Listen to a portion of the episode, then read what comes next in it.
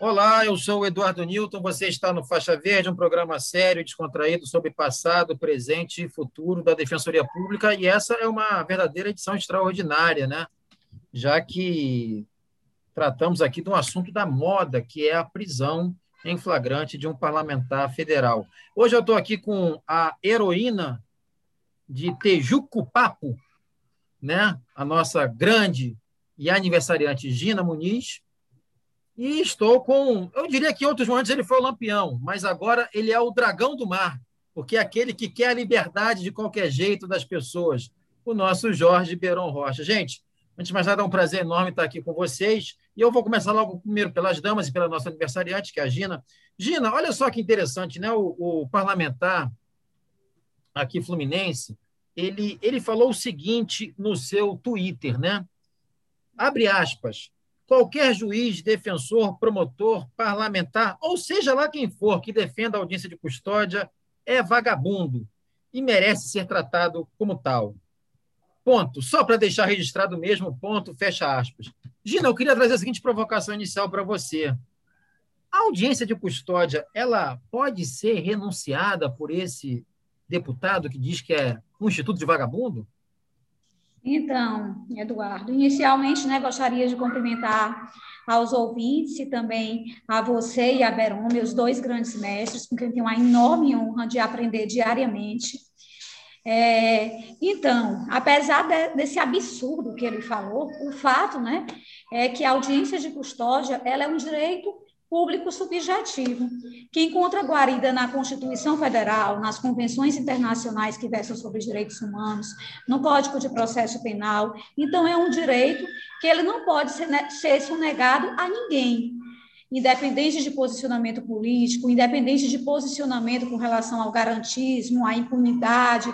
Eu acho que esse exemplo ele é até bastante emblemático no sentido da gente quebrar aquela falsa correlação que se faz entre impunidade e garantismo. É justamente numa hora dessa que uma pessoa que outrora entendeu que a audiência de custódia é, é coisa de vagabundo, certamente vai rever seu posicionamento.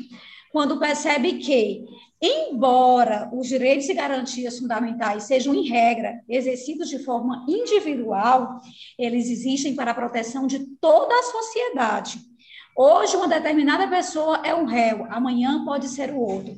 E um processo penal justo e equilibrado, ele é favorável a todos, e não somente aquele réu. Nesse momento, quem está sendo beneficiado, beneficiado é, entre aspas, né, numa expressão correta, porque não é um benefício, é um direito. Quem está usufruindo desse direito nesse momento é o parlamentar. Amanhã é outro réu, e assim será para qualquer pessoa da sociedade que, em algum momento, venha a ocupar essa situação tão estigmatizante, que é a situação de autuado, de acusado, de réu, enfim, de pessoa que está envolvida na justiça penal.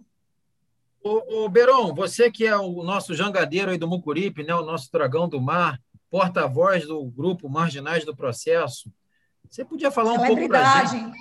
É, é, a nossa celebridade, como bem apontado pela Gina. Ô, Beron, Saiu, parece que um artigo aí num site importante, né, no consultor jurídico, chamado Quem deve realizar a audiência de custódia do parlamentar federal. Três loucos é, subscreveram esse artigo. Fala um pouquinho para a gente aí dessa tese aí. Conta aí para a gente. Repartilha, compartilha esse todo o seu conhecimento, Jorge Peron. Olha, meu amigo, é um prazer estar aqui com você e com Gina. É, aprendo sempre com vocês, né? principalmente com a Gina, que é muito mais estudiosa que você, viu? É, primeiro, eu quero fazer uma correção. Eu acho que é, você que é o dragão do mar, você que é o Chico da Matilde, você que é o Francisco José do Nascimento, que você luta pela liberdade, né, tem o seu DNA lá no, na reclamação 29303. Então, se alguém aqui é o Chico da Matilde, se alguém aqui é o Dragão do Mar, se alguém aqui é o Francisco José do Nascimento, essa pessoa é Eduardo Newton. Eu me me, me, me sinto mais enquadrado na minha luta é, diária se você me chamar de é, João Cândido, se você me chamar de Almirante Negro, porque já que a minha reclamação diz respeito a questões é, da integridade física e moral dos presos no momento da sua, da sua prisão, do ato de prisão em flagrante. E aí a gente troca. Eu estou aqui no Ceará, me identifico com o Almirante Negro. Estava no Rio, né? E eternizado por João Bosco e Almir Blanc. Exatamente. E você aí no Rio é, se confunde aqui com o, o, o Dragão do Mar. E, logicamente, a Gina é nossa Tejuco Papo, né? Aqui a Maria Tejuco Papo, a lutadora, é, apesar de ser do Piauí, né? É do Piauí, mas é, tem já esse sangue pernambucano correndo forte na sua veia. O artigo aí saiu de uma catarse intelectual, de uma ligação de nós três aí, de uma, de uma conversa é, interessante sobre uma mudança de perspectiva.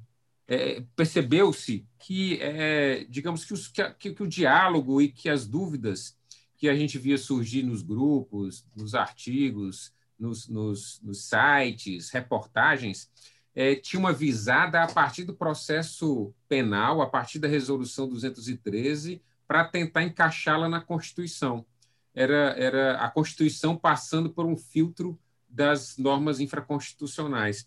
E aí essa sacada foi é, mudar de, de prisma, mudar de, de, de perspectiva, né? a olhar para a audiência de custódia com essa peculiaridade do parlamentar federal a partir do que tínhamos na Constituição e nas convenções internacionais. Eu acho que isso foi, foi interessante porque é, não, não, a gente, para saber se não, não, é uma questão de estar certo ou errado, é uma questão de estar adequado ou não adequado, né, de estar, é, digamos assim, é, uma fundamentação idônea ou não idônea, que a gente está buscando, e, e para inaugurar esse debate, essa discussão, tudo com a, a ideia de construção de uma perspectiva constitucional rígida, que reflita, inclusive, beneficamente é, nas outras modalidades de audiência de custódia.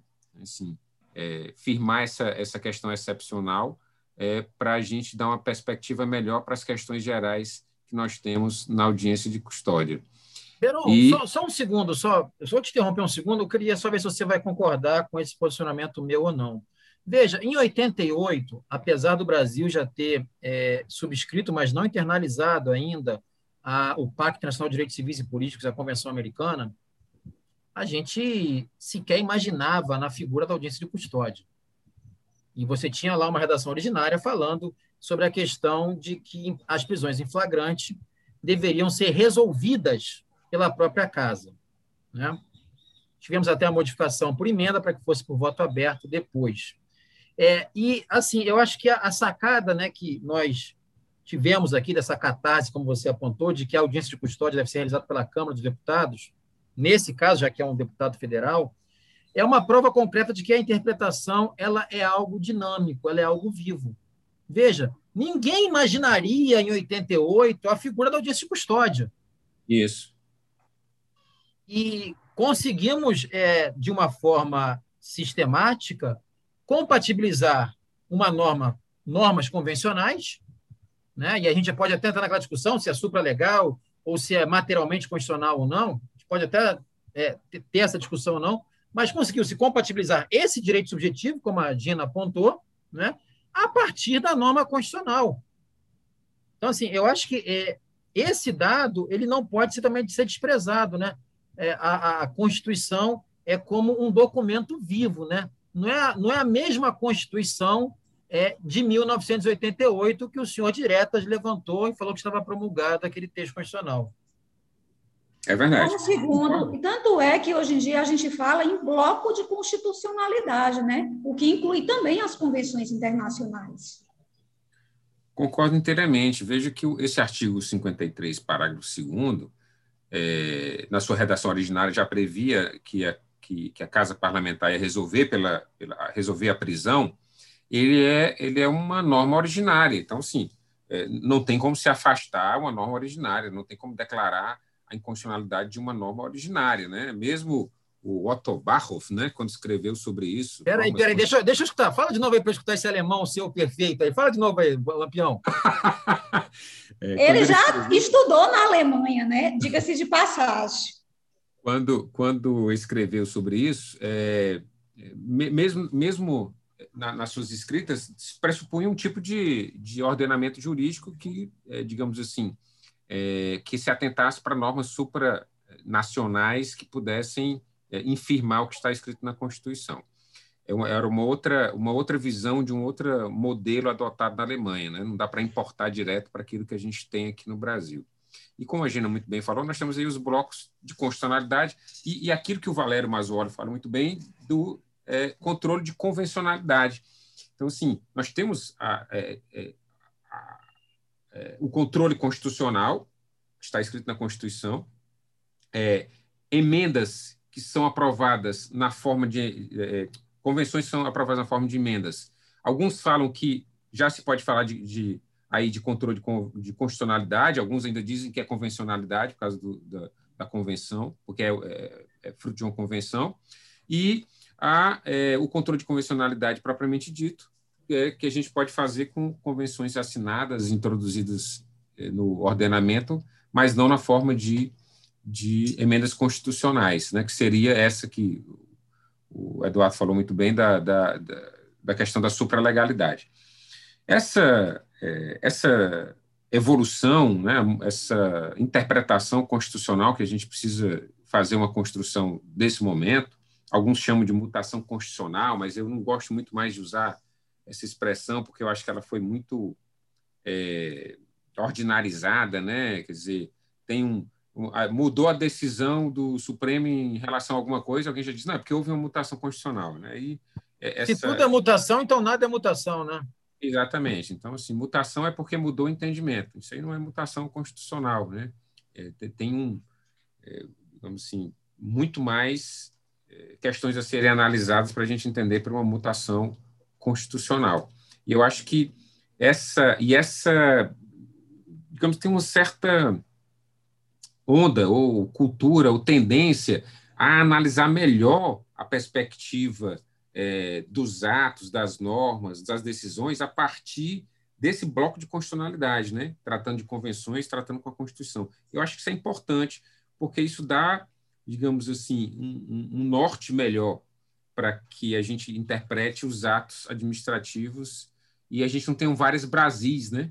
É, eu vejo aí alguém reclamando, dizendo, olha, mas aí o, o Alexandre de Moraes não poderia ter participado da sessão do STF porque foi ele que, que é, baixou lá o, o, entre aspas, ordem de mandado de, mandado de, de prisão de, em flagrante, né? E não poderia participar. E eu fico me imaginando é, o que acontece no dia a dia no Brasil, né? Em que o, o juiz é, recebe o flagrante, ele homologa lá e determina preventiva e aí a pessoa é capturada às vezes, né? Então é, decreta preventiva, a pessoa é capturada, se submete à, à audiência de custódia com o mesmo juiz, o juiz decreta é, é, quebra de sigilo telefônico, depois a gente pede a licitude da prova, o juiz decide que é lista, ou ele mesmo decide que é ilista, e aí recebe a denúncia do Ministério Público. Quer dizer, é, eu, eu, às vezes imagino que é, olhar do ponto de vista ideal,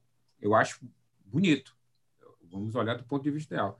Mas isso não encontra ressonância na nossa realidade. Né? Dizer que o ministro do Supremo não poderia. E depois dizer que o próprio Supremo inteiro está é, conspurcado a sua parcialidade porque decidiu, e depois como é que vai receber a, a denúncia e processar é, o, a ação penal. É, é, muito complexo dizer isso, né? É, acho que é um descolamento da realidade. E, e, e, uma coisa muito interessante que aprendi muito e continuo aprendendo muito com o Lênio é de que é, a gente precisa fazer uma análise jurídica bem fundamentada, mas a gente precisa olhar para a realidade, porque não, não existe como implantar um sistema perfeito numa sociedade imperfeita, e também a gente não, não, não pode querer uma sociedade perfeita para só aí ter um ordenamento jurídico bom. A gente tem que fazer sempre esse digamos assim, essas aproximações, né? Mas sempre que possível. Ô, Beron, Beron e Gina, eu queria aproveitar só agora o seguinte, né? É, veja, a gente defendeu nesse artigo que saiu no consultor jurídico que a audiência de custódia deve ser realizada pela própria Casa Legislativa, né? Entra aí a questão, como a Gina já, já antecipou no início, de que é um direito subjetivo público do parlamentar, que ele não pode abrir mão, é, e entra também a questão do artigo 53, parágrafo 2 tá? Mas o que me chamou a atenção, e aí eu queria saber a opinião de vocês, eu acho que a gente vai aqui meio que caminhar no mesmo sentido, que é o seguinte: é, foi realizada uma audiência de custódia, e até depois a gente eu quero até problematizar um pouquinho sobre a questão da videoconferência na delegacia e tudo mais. Mas foi realizada uma audiência de custódia que decidiu não decidir, né? É uma coisa até meio meio estranha, né? É, contraditória. E me chamou a atenção, Beron, que acho que esse ponto, e Gina também, é, que acho que reforça a ideia de que, de fato, a audiência de custódia é realizada pela Casa Legislativa, já que o magistrado, o juiz instrutor não quis decidir, mas também me traz à mente o problema da custódia nos demais títulos prisionais, não é? para que esta chamada audiência de custódia realizada não sirva de exemplo para as custódias de preventiva, de temporária, de definitivas ou de recapturas, em que o juiz simplesmente ah, decida não decidir. Então, eu queria saber um pouquinho da opinião de vocês, o que, que vocês acham aí, se concordam, discordam, se vamos xingar e tudo mais. Vamos começar pela Gina, Verão, porque a gente é educado, ao menos aqui no, no, no podcast. Então, Eduardo, eu concordo totalmente com você. Eu diria que foi uma audiência, no mínimo, inócua. E mais, né? É, quando a gente fala em audiência de custódia e também quando a gente fala em apresentação à Casa Legislativa de uma prisão em flagrante de um parlamentar para análise, a gente trabalha com prazos. Então, ela foi inócua do ponto de vista jurídico, não se decidiu nada, e ela ainda corre o risco de atrasar a decisão dentro do prazo exigido. Então, eu vislumbro aí dois problemas. E eu penso que talvez esses problemas eles surgiram pelo ineditismo do fato, não é? Penso que esse fato tem que ser estudado, porque eventualmente, se acontecer novamente, a gente já vai ter a matéria trabalhada, e daí que eu acho tão importante essa discussão que a gente está tendo hoje. Como você disse, foi uma audiência de custódia, que não foi custódia, foi uma audiência de custódia é, que agora vai ser realizada outra audiência de custódia, e já vi defesa de que quando sair da Câmara tem que voltar para a audiência de custódia do STF, ou seja, é, afinal, o que é audiência de custódia, qual que vai servir como audiência de custódia, de quem é a competência nesse caso, e eu continuo com posicionamento firme é, em cima do que a gente defendeu no artigo e que Beron já muito bem explicou há pouco. Beirão, só antes de você falar, comentar isso aí, você sabe o que, que me lembrou essa audiência de custódia, já que, já que você falou no Lênio, né? Me lembrou a crítica que ele faz ao nominalismo com aquele personagem do Humpty Dumpty, né? Chamar, é, simplesmente decidiram que era uma custódia, mas não é uma custódia. Pelo menos assim que eu penso, eu queria ver a tua opinião. É, o que parece é que o, a decisão da custódia foi o seguinte: eu decido, né, nem que eu não vou decidir, eu decido que eu não posso decidir. Né? Eu, eu, eu decidi, eu decido que eu não posso decidir. Né? Não posso decidir porque a Câmara tem que decidir. Porque ali tem ali uma pequena norma constitucional originária que diz que é ela que tem que decidir. Então, eu estou decidindo que eu não posso decidir. Isso é, isso é assim, é, é bem. É, interessante, né? É, e, e, e, abre um leque para outras questões que a gente precisa verificar. Veja, eu, eu tenho, eu, eu ajuizei uma reclamação no STF porque é, o STF ele é, eu ajuizei primeiro uma reclamação para que fosse feita audiência de custódia em prisão preventiva, foi deferido, foi deferido numa, numa reclamação individual. E depois o magistrado, quando foi fazer audiência de custódia, inclusive eu tenho audiência de custódia gravada, ele reclamou de que tinha que fazer uma audiência de custódia, não, não tinha sentido ele fazer uma audiência de custódia numa prisão Depois disponibiliza aí para o faixa verde nos pílulas aí, que a gente vai querer ouvir a sua fala. É, eu não participei da audiência de custódia, foi uma pena. É, que eu não é, eu faço parte do núcleo, a audiência foi feita na, na, vara. No, na vara e eu não pude participar, assim, né? Eu, é, eu não fiquei nem sabendo foi a data que, que, que teria que foi marcada, porque senão eu teria participado com todo prazer. E aí o magistrado disse: olha, mas aqui eu só vou analisar a questão é, da tortura. Eu não vou analisar mais nada, só a questão da tortura. Aí fez a pergunta: você foi torturado? Não. Então não tem nada para falar? Não. Então pronto, um, um minuto de audiência de custódia. E aí eu entrei com a reclamação, né, dizendo que o juiz não fez uma audiência de custódia, fez outra Peraí, coisa. Deixa eu ver se eu entendi. Você fez a reclamação da reclamação. A reclamação dessa outra audiência, né? Ele disse: olha, o juiz fez tudo, mas não audiência de custódia. Ele chamou de audiência de custódia, ele pode colocar o nome que ele quiser. Mas audiência de custódia não é isso. A essência dela não foi audiência de custódia. Ele fez uma audiência de custódia fake, uma audiência de custódia, é, uma pantonima. Ele fez alguma coisa, mas não foi audiência de custódia. Mas o STF disse que é, não, a reclamação não era o, o, local que deveria. Aí você imagina né, se tivesse que entrar com HC contra essa. Então, assim, é, dificulta, o caminho é estreitado completamente, principalmente para a defesa, para que a gente possa discutir esses pontos. É por isso que a gente tem que fazer realmente o constrangimento, constrangimento epistemológico, né? Tem que constranger através da doutrina, é, é, desvelar esses casos para que eles não se repitam mesmo, não se repitam. Pois é, né, gente? A gente está vendo aqui é, o nosso almirante negro, né? Também pode ser chamado de PROCON a partir de agora, né? Que reclamação é com ele mesmo, né? Ô, ô Gina, olha só, o, o, Daniel, o Daniel Silveira teve uma custódia por videoconferência chamada custódia na, na, delegacia. Não te preocupou nada, não, isso aí com a tua realidade aí do Pernambuco? Então, inclusive, a gente já teve a oportunidade de conversar sobre isso, né, no podcast passado. É, a gente não vislumbra essa possibilidade como passando pelos critérios constitucionais e convencionais, porque, sem sombra de dúvida, a audiência de custódia, para além de analisar a legalidade e legalidade da prisão, bem como é, a possibilidade da conversão em prisão preventiva ou não, ou outras medidas cautelares diversas da prisão, enfim, ela também tem um objetivo de analisar se ocorreu tortura, maus tratos. Esse é um dos grandes objetivos da audiência de custódia. Então, a partir do momento em que essa audiência é realizada em um lugar que a gente não pode considerar neutro, que é realizado dentro de uma delegacia, por certo, a gente pensa que há um prejuízo é, presumido para a defesa. Não tem como se dizer o contrário. É, é bem verdade né, que se busca, através de outros mecanismos, se justificar é, essa audiência de custódia em delegacias, como assegurando ao preso a presença presencial de um advogado constituído ou de um defensor público. Mas aí é o que a gente também já conversou bastante. É, quem seria o garante da integridade física e moral desse preso? Ou seja, seria o Estado jogando essa responsabilidade para a defesa? Seria o defensor público ou advogado constituído que iria assegurar essa integridade? E mais, por quanto tempo? Porque o advogado, o defensor público, estará ali no momento da audiência de custódia. Mas, fim da audiência, uma hora esse advogado vai ter que ir embora.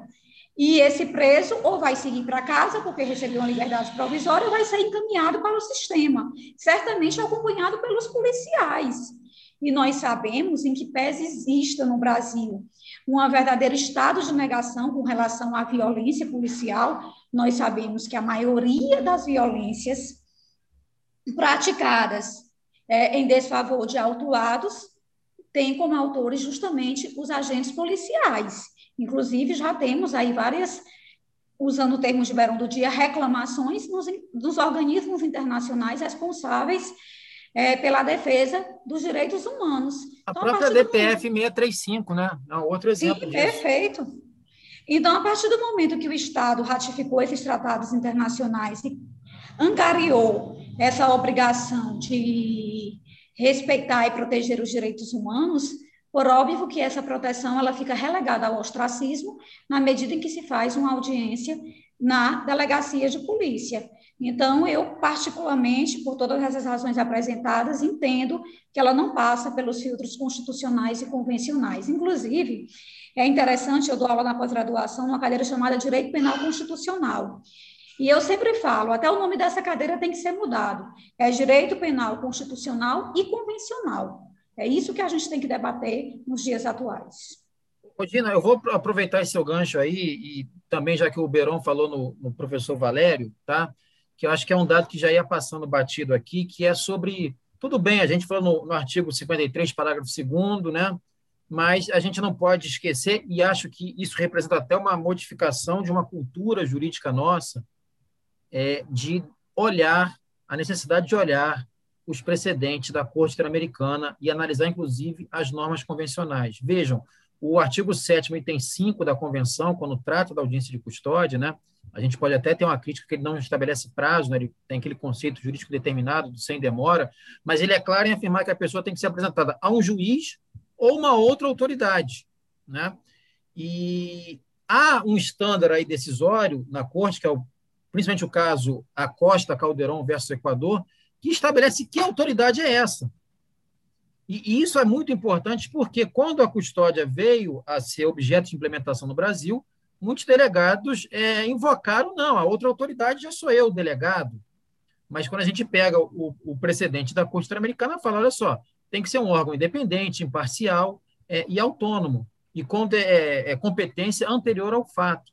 Nesse ponto, a Câmara, ela, assim, o plenário da Câmara, ela se encontra perfeitamente inserida nisso. Ninguém tem dúvida de que no Estado democrático de direito o poder legislativo é autônomo, independente, que ele é imparcial, e a própria Constituição já previa essa competência para apreciar a prisão. Então, assim, eu acho que é mais um, um dado interessante desse caso, né, que permite que nós é, rompemos com essa nossa cultura meio que negacionista com relação às normas convencionais e também à própria jurisprudência da Corte Interamericana. Aliás, o Brasil ele se submete à jurisdição da corte por ato de vontade. Né? A gente tem que lembrar disso. Teve o ato lá do presidente, então, Fernando Henrique Cardoso. Veja só, a gente está achando aqui nosso tempo. Eu vou fazer dois pinga-fogos, um com cada um, e também, se vocês quiserem me devolver, para a gente encerrar aqui. Jorge Beron, seguinte: Fala. Câmara manteve a prisão. É um flagrante eterno como título prisional? Olha, isso são rótulos, né? Assim, a gente vai, vai fazer a colocar rotulação. Então, você vê que desde 2015 da da prisão do Delcídio, eles têm um cuidado de dizer que não é preventiva, porque a Constituição não permite preventiva. Se não pode decretar, não pode converter em preventiva. Aí, quando se fala assim, ah, vamos, é um flagrante que vai se postergar, aí todo mundo arranca os cabelos, né? Dizer assim, se é flagrante, como é que vai postergar? Então, a falta, se é falta de uma nomenclatura, eu criei uma. Pronto, flagrante Beron, como é que é prisão Beron Rocha? Pronto, a gente vai, falar, vai chamar de prisão cautelar, certo? É, é, vamos ver aqui, prisão cautelar estabilizada, é, prisão esta, cautelar estabilizada de uma prisão em flagrante. Pronto, prisão cautelar estabilizada de uma prisão em flagrante. É, chama, chama... prisão Beirão Rocha. é, prisão cautelar é, é, decorrente de prisão em flagrante, prisão cautelar estabilizada decorrente de uma prisão em flagrante. Pronto.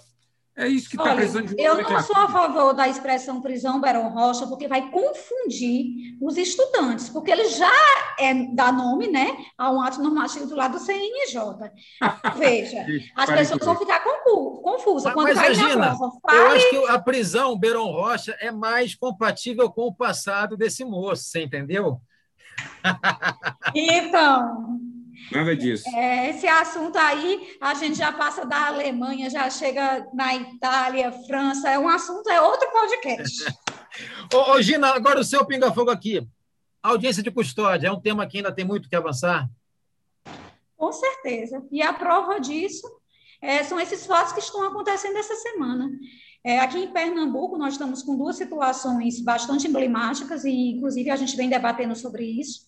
A nossa preocupação é não só combater é, essa. Eu não sei nem qual a expressão usada, não sei se é uma utilização equivocada da audiência de custódia, se é uma falta de respeito às normas constitucionais e convencionais, que eu tenho dificuldade de chamar de audiência de custódia um ato que não representa a essência daquilo que a gente estudou nas convenções internacionais sobre direitos humanos. Então, custódia em delegacias de polícia, custódia, é, depois de tanto tempo lutando para a implementação da custódia nas diversas modalidades de prisão, e finalmente é, sendo decidida em na reclamação 29303, que todos os presos importam. Aí tem uma audiência de custódia em que se analisa a tortura e se analisa o maltrato, mas não pode se analisar a legalidade ou ilegalidade da prisão, não é uma audiência de custódia completa. E essa audiência de custódia que não analisa a legalidade ou ilegalidade, ou seja, só vai analisar a tortura, ainda pode ocorrer diretamente da delegacia de polícia, onde não vai ser analisado tortura ou maus tratos. Ou seja, é totalmente inócua. Nós temos muito que avançar. E eu penso que mais a avançar não é nem em termos de legislação, mas sim em termos de mentalidade. Enquanto a gente não mudar a mentalidade, a gente não vai conseguir efetivamente ter as audiências de custódia no Brasil. Gente, olha só, a gente está encerrando agora aqui. Beron, abraço, parceiro. Você sabe que contigo eu sempre aprendo, você é meu irmão. Gina, olha Vamos só, ver. hoje é seu aniversário. Quem ganhou o presente, acho que foi eu, Beron e os ouvintes aqui do podcast, né? Porque. Com certeza. Eu e Beron, a gente fica aqui enrolando, mas quem é incisiva, quem ensina aqui, sem sombra de é, dúvida, é você. Verdade. Tá? Muitas felicidades para você, muitos anos de vida, tá, tá bom? Você que é a sensata desse grupo chamado Marginais do Processo. É, é a outra pessoa. Eu sou a aprendiz do grupo, mas aqui renovo minha admiração por vocês, meu carinho. Obrigada pela amizade, pela parceria, pelos aprendizados. É isso, gente. Olha só. Está no ar daqui a pouco esse nosso podcast. Eu agradeço esses nossos dois amigos, essa conexão Rio-Recife. Aliás, o Gina ia passando batido, né? Dom Helder Câmara falava que Recife é a capital do terceiro mundo, porque Sim. é a capital dos pobres. Então, Recife, na verdade, eu vou ir mais longe. Recife é a capital da Defensoria Pública. Então, nessa conexão Rio-Recife, Fortaleza. Gente, beijo grande para vocês. Até a próxima. Beron, Cadê aquele óculos Reginaldo Rossi? Bota aí, ninguém vai ver, mas pode botar ele aí para a gente ver. Valeu, meu irmão. Um abraço. Abraço, abração. Beijo, Gina. Tchau, tchau. Beijo, gente. Tchau.